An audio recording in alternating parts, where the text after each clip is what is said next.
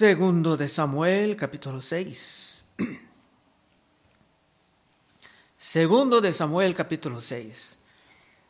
Terminando el segundo salmo, David dio por guía del Espíritu Santo una instrucción extraña a los magistrados. Quiero abrir con Salmo 2.10. Ahora pues, oh reyes, sed prudentes Admitid amonestación, jueces de la tierra, servid a Jehová con temor y alegraos con temblor. Especialmente esa expresión, alegraos con temblor. Honrad al Hijo para que no se enoje y perezcáis en el camino, pues se inflama de pronto su ira. Bienaventurados todos los que en él confían. Lo muy curioso, pero relevante al mensaje de hoy, es que David dijo que es necesario alegrarse con temblor. Parece una contradicción, pero en los asuntos de la alabanza es posible estar alegre y temeroso al mismo tiempo. Y es algo que las iglesias modernas tienen que aprender otra vez. De otra manera, se puede encontrarse alabando peligrosamente. Versículo 1. David volvió a reunir a todos los escogidos de Israel, treinta mil. David ya era rey sobre todo Israel. Finalmente, y ahora para establecer la gran unidad, se deseaba involucrar a Dios en su gran celebración. Y con 30 mil personas la celebración era grande. Dos. Y levantó David y partió de Baala de Judá con todo el pueblo que tenía consigo para hacer pasar de ahí el arca de Dios, sobre la cual era invocado el nombre de Jehová de los ejércitos que mora entre los querubines. Simbólicamente, los ángeles, puedes ver un modelo abajo, Dios moraba simbólicamente entre los ángeles. Recordando nuestros estudios de Éxodo y de Levítico, sabemos que el arca era un objeto sumamente santo. Y no hemos escuchado casi nada del arca después de que fue perdido a los filisteos en el tiempo temprano del rey Saúl y después era recuperado no por poder del hombre, sino que Dios mismo lo regresaba. Tres, pusieron el arca de Dios sobre un carro nuevo y la llevaron de la casa de Abinadab que estaba en el collado. Y Usa y Ahío, hijos de Abinadab, guiaban el carro nuevo. Esos hombres, Usa y Ahío, ya han cuidado del arca por muchos años. Pero finalmente el arca iba a regresar a un lugar céntrico para estar tal vez empleado otra vez en la alabanza. Cuatro. Y cuando lo llevaba de casa de Abinadab, que estaba en el collado con el arca de Dios, Ahí iba delante del arca. Esto era un gran evento en que muchísimas familias estaban participando. Era de hecho un momento histórico. Cinco. Y David y toda la casa de Israel danzaban delante de Jehová con toda clase de instrumentos, de madera, de haya, con arpas, salterios, panderos, flautas y símbolos el gozo de todos era imposible de contener. Se tenían que balar. A lo mejor unos estaban gritando, mientras otros estaban llorando por las emociones tan fuertes. Debajo de David no solamente el Estado era finalmente unido, sino que la iglesia también iba a tener una unidad en su alabanza. Seis. Cuando llegaron a la era de Nacón, Usa extendió su mano al arca de Dios y la sostuvo, porque los bueyes tropezaban. Y el furor de Jehová se encendió contra Usa y lo hirió ahí Dios por aquella temeridad y cayó ahí muerto junto al arca de Dios. Como dije, hay cosas buenas en este capítulo para las iglesias modernas. Porque para muchos creyentes modernos casi no se pueden creer lo que ha pasado aquí. Parece como que Dios mataba a un hombre solamente intentando ayudar. ¿Cómo es posible que Dios estaba en tan pésimo humor? Otra vez seis. Cuando llegaron a la era de Nacón, Usa extendió su mano al arca de Dios y la sostuvo, porque los bueyes tropezaban. Y el furor de Jehová se encendió contra Usa y lo hirió ahí Dios por aquella temeridad y cayó ahí muerto junto al arca de Dios. Todo el gozo se desaparecía en un momento. La, alegría del día ya se acabó. Y por supuesto muchos estaban sintiendo algo de temor. Ocho. Y se entristeció David por haber herido Jehová a Usa. Y fue llamado a aquel lugar Pérez Usa hasta hoy. Y temiendo David a Jehová aquel día dijo, ¿cómo ha de venir a mí el arca de Jehová? Uno de los días más alegres de la vida de David ya se convirtió en una pesadilla. Y seguramente muchos estaban pensando en sus mentes, aún abriendo sus bocas para preguntar, ¿por qué? Bueno, hay muchas razones.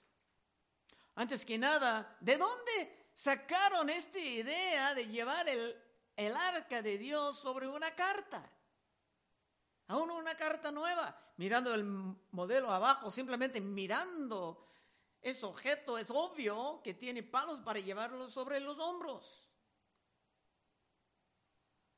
Pues los filisteos construyeron una carta nueva para regresar el arca a su lugar.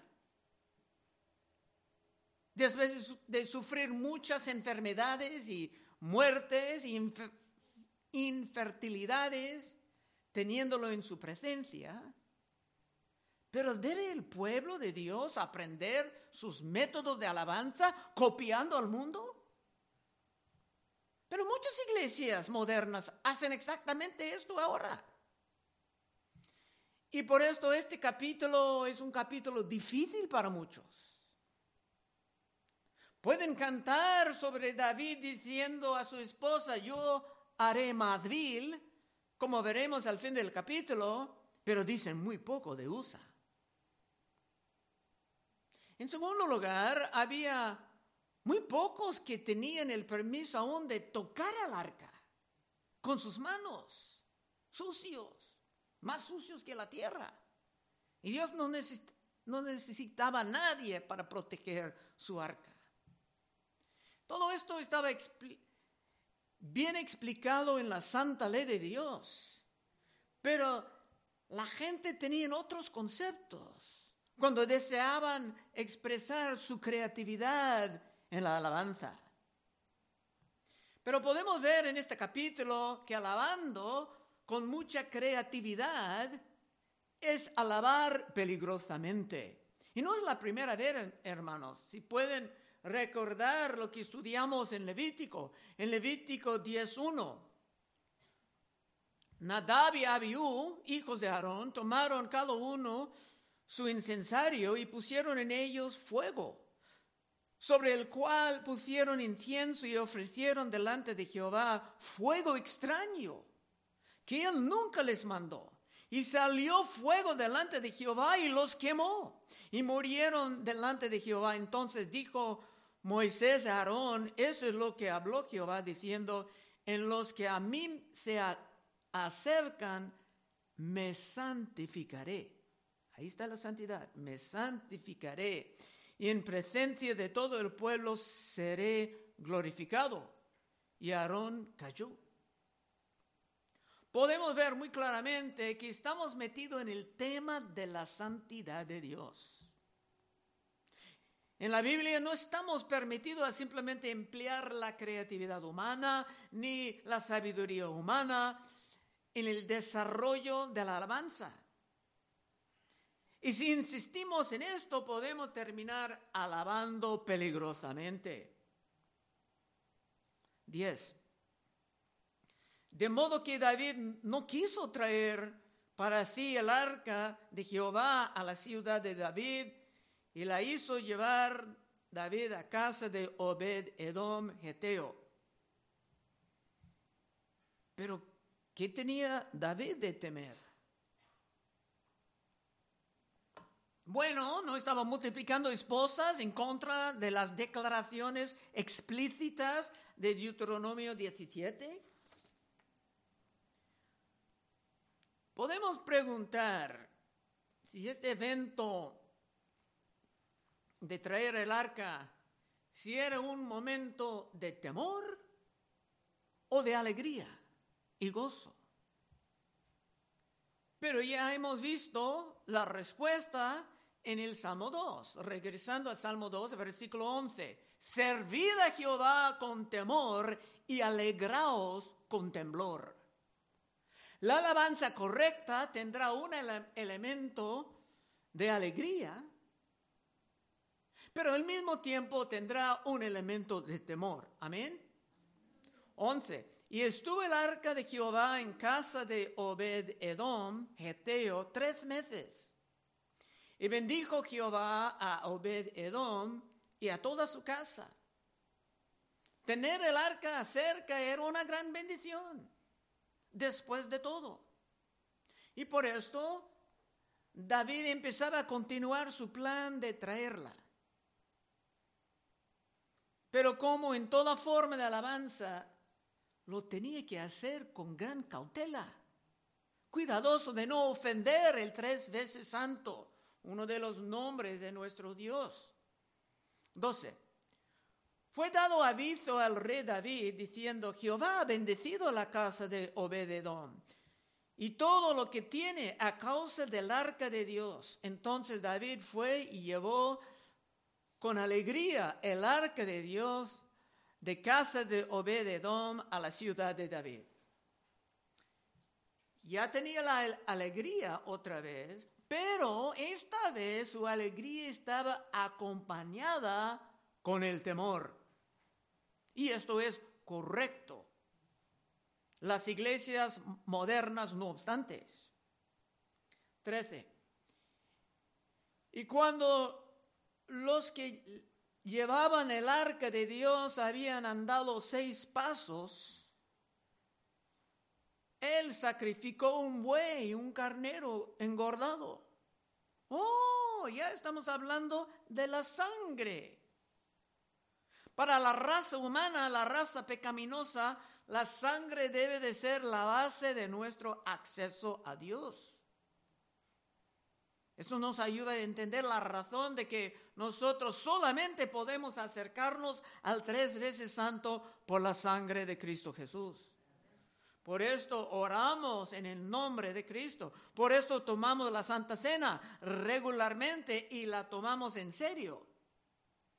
Es simplemente un aspecto de la santidad de Dios. 14. Y David danzaba con toda su fuerza delante de Jehová. Y estaba David vestido con un efod de lino. No sabemos exactamente qué era esto, pero hay películas en el internet, tratan de capturar esto y se ve a David con muy poca ropa. Así David y toda la casa de Israel conducían el arca de Jehová con júbilo y sonido de trompeta. Ahora su gozo era más confiable porque estaba haciendo las cosas correctamente. 16. Cuando el arca de Jehová llegó a la ciudad de David, aconteció que Mical, hija de Saúl, miró desde una ventana y vio al rey David que saltaba y danzaba delante de Jehová y le menospreció en su corazón. Esa es la primera esposa de David, ya David tiene más esposas. Dice que eso era repugnante para ella. Ya hay videos de todo eso en internet. Esa Mical era la primera esposa de David y era hija de Saúl. Y como su casa creciendo siempre nunca tenía relación con Dios, esa mujer era muy orgullosa. Su padre era rey, se crecía siempre en, el palacio y ahora su esposo era el segundo rey de, de un reino, reino que estaba creciendo rápidamente en influencia y poder. Vimos que el rey del norte de Tiro estaba mandando madera para construirle una casa. Para ella muchas de las cosas de Dios eran solamente una molestia. Eso era como los hermanos que salgan a evangelizar compartiendo la ley, el evangelio con cualquier persona dispuesto a oír o leer la literatura una persona como Mical, la hija de Saúl, pudo pensar de nosotros, qué repugnante, qué ridículo parecen los hermanos tratando de hablar con personas desconocidas sobre el Evangelio.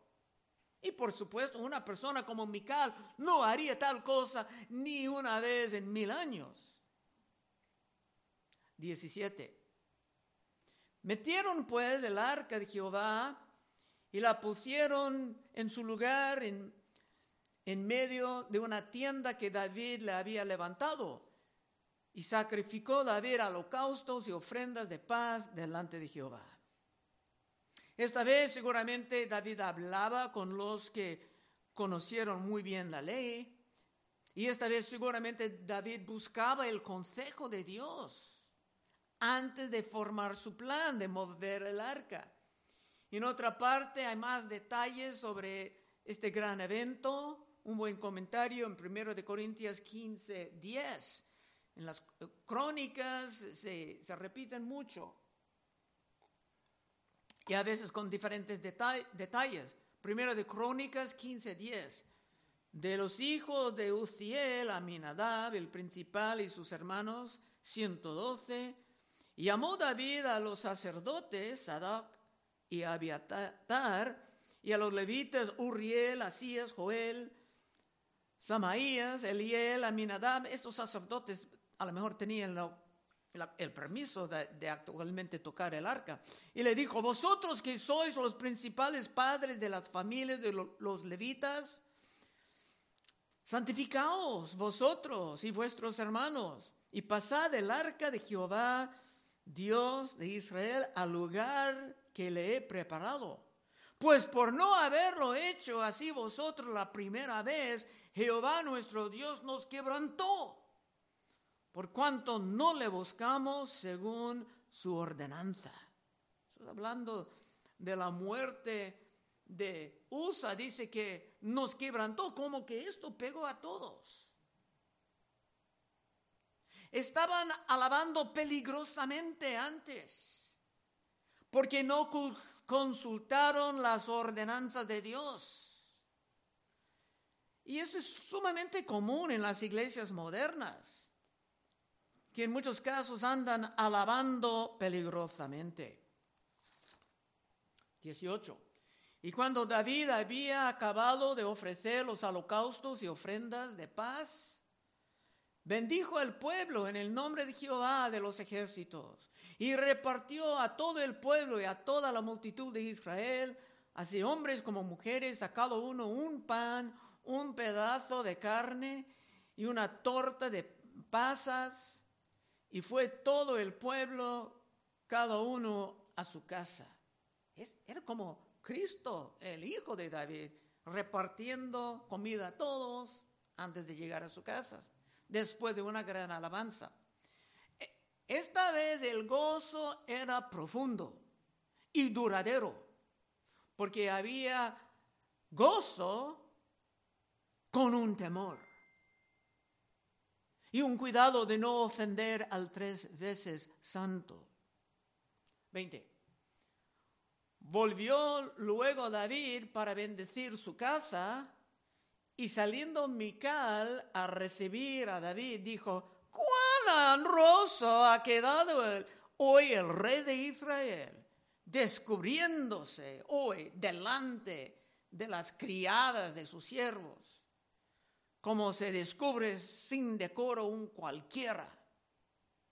A lo mejor David estaba regresando a casa un poco cansado, pero lleno de gozo, solamente para enfrentar los sarcasmos de Mical, la hija de Saúl, su primera esposa. Había un tiempo en que Mical amaba a David. Y era y una vez le salvó la vida, ayudándole a escapar de su padre. Pero más tarde ella fue dada a otro hombre y David llamaba por ella, tal vez más por razones políticas, que él estaba reconciliando con la casa de Saúl, más por razones políticas que por un amor sincero, ya que David estaba multiplicando esposas en contra de una ley muy clara de Deuteronomio 17. Pero en esta ocasión el gran maestro de canciones, David, el gran maestro de poemas, de palabras, pudo salir con algo extemporáneamente para ella. 21. Entonces David respondió a Mical, fue delante de Jehová quien me eligió en preferencia a tu padre y a toda tu casa para constituirme por príncipe sobre el pueblo de Jehová sobre Israel. Por tanto, danzaré delante de Jehová. David, en otras palabras, dijo a Mical que estaba portándose como Saúl, su padre, el rechazado. Y haciendo esto, ella estaba tomando la posición de una rechazada. 22. Y aún me haré más vil que esta vez, y seré bajo a tus ojos, pero seré honrado delante de las criadas de quienes has hablado. Esa es la canción de alabanza en que David dice, yo haré más vil, remoleando. Es una favorita de nuestros tiempos, pero hay muy pocos que también hablan o cantan sobre los errores de Uza. Esto es misteriosamente ausente. 23, último versículo del capítulo. Y Mical, hija de Saúl, nunca tuvo hijos hasta el día de su muerte. Sobre esto hay básicamente dos interpretaciones. Unos dicen que por su reacción a la alabanza sincera, Dios simplemente cerraba su vientre para siempre. ¿Esto es posible? ¿Es una posibilidad? Es la interpretación más común. Pero otros dicen que ella no tenía hijos simplemente porque David no tenía más relaciones íntimas con ella. Ella se portaba como su padre, el rechazado, y ella entraba en su nueva identidad como la rechazada. Y claro, no tenía amantes porque era sumamente peligroso meterse con la esposa de un rey, especialmente un rey tan poderoso como David. Conclusión. Un capítulo que parece novela. Vimos que si ignoramos las ordenanzas de Dios, podemos terminar alabando peligrosamente. Pero muchos modernos van a decir a todo esto, pues gracias a Dios que ya estamos en el Nuevo Testamento, cuando Dios es mucho más suave. Pero ha cambiado tanto el Dios tres veces santo. Vamos a terminar en el Nuevo Testamento, Hechos 5.1. Hechos 5.1, Pero cierto hombre llamado Ananías, con Zafira, su mujer, vendió una heredad y sustrajo el del precio. Quiere decir que estaban mintiendo sobre el precio. Sabiendo también su mujer y trayendo solo una parte, la puso a los pies de los apóstoles. Estaban entrando en una forma de alabanza económica. Y dijo Pedro, Ananías, ¿por qué llenó Satanás tu corazón para que mintiese al Espíritu Santo? Y nótalo, hay mucho aquí. Satanás puede poner pensamientos en tu corazón, tiene que tener cuidado de aplastar esos pensamientos. También en contra de los testigos de Jehová que dicen que el Espíritu Santo es una fuerza, no. Si puedes mentir al Espíritu Santo, el Espíritu Santo es una persona de la Trinidad. ¿Por qué llenó Satanás tu corazón para que mintiese el Espíritu Santo y sustrajeses del precio de la heredad? Reteniéndola no se quedaba a ti y vendida no estaba en tu poder, no tenían que dar nada. Pero si iban a dar como forma de alabanza, no tenía que mentir. ¿Por qué pusiste esto en tu corazón? No has mentido a los hombres, sino a Dios. Al oír Ananías estas palabras cayó y expiró y vino un gran temor sobre todos los que lo oyeron. Y levantándose los jóvenes lo envolvieron en, y sacándolo lo sepultaron. Pasando un lapso como de tres horas, sucedió que entró su mujer. No sabiendo lo que había acontecido, entonces Pedro le dijo, dime, ¿vendiste en tanto la heredad? Y ella dijo, sí, en tanto. Y Pedro le dijo, ¿por qué conveniste en tentar al Espíritu del Señor? He aquí, a la puerta, a los pies de los que han sepultado a tu marido, y te sacarán a ti. Al instante al instante ella cayó a los pies de él y expiró. Y cuando entraron los jóvenes la hallaron muerta y la sacaron y la sepultaron junto a su marido. Y vino gran temor sobre toda la iglesia y sobre todos los que oyeron estas cosas. Dios no es tan diferente en el Nuevo Testamento. No va a responder siempre con severidad, pero tiene todo el derecho de hacerlo. Hemos considerado tres ejemplos de Dios respondiendo severamente a los que abusan a su iglesia. Dos en el Testamento Antiguo, con los hijos de Aarón y con Usa, y en el Nuevo Testamento con Ananías y Zafira. Pero si tú quieres aprender a vivir con un balance de temor en tu alegría, para no alabar peligrosamente, puedes pasar en unos momentos y oraremos contigo. Vamos a orar. Oh Padre, te damos gracias por ese, esa historia tan práctica para nosotros, especialmente en estos tiempos modernos, cuando las iglesias hacen cualquier cosa y ponen el nombre de alabanza sobre ella. Ayúdanos, Señor, estar muy metidos en tu palabra para no caer en estos errores. Queremos alabarte, Señor, y respetar que tú eres el Dios tres veces santo. Guíanos en esto, pedimos en el santo nombre de Cristo Jesús. Amén. Bueno, hermanos, estaremos enfrente si hay peticiones de oración.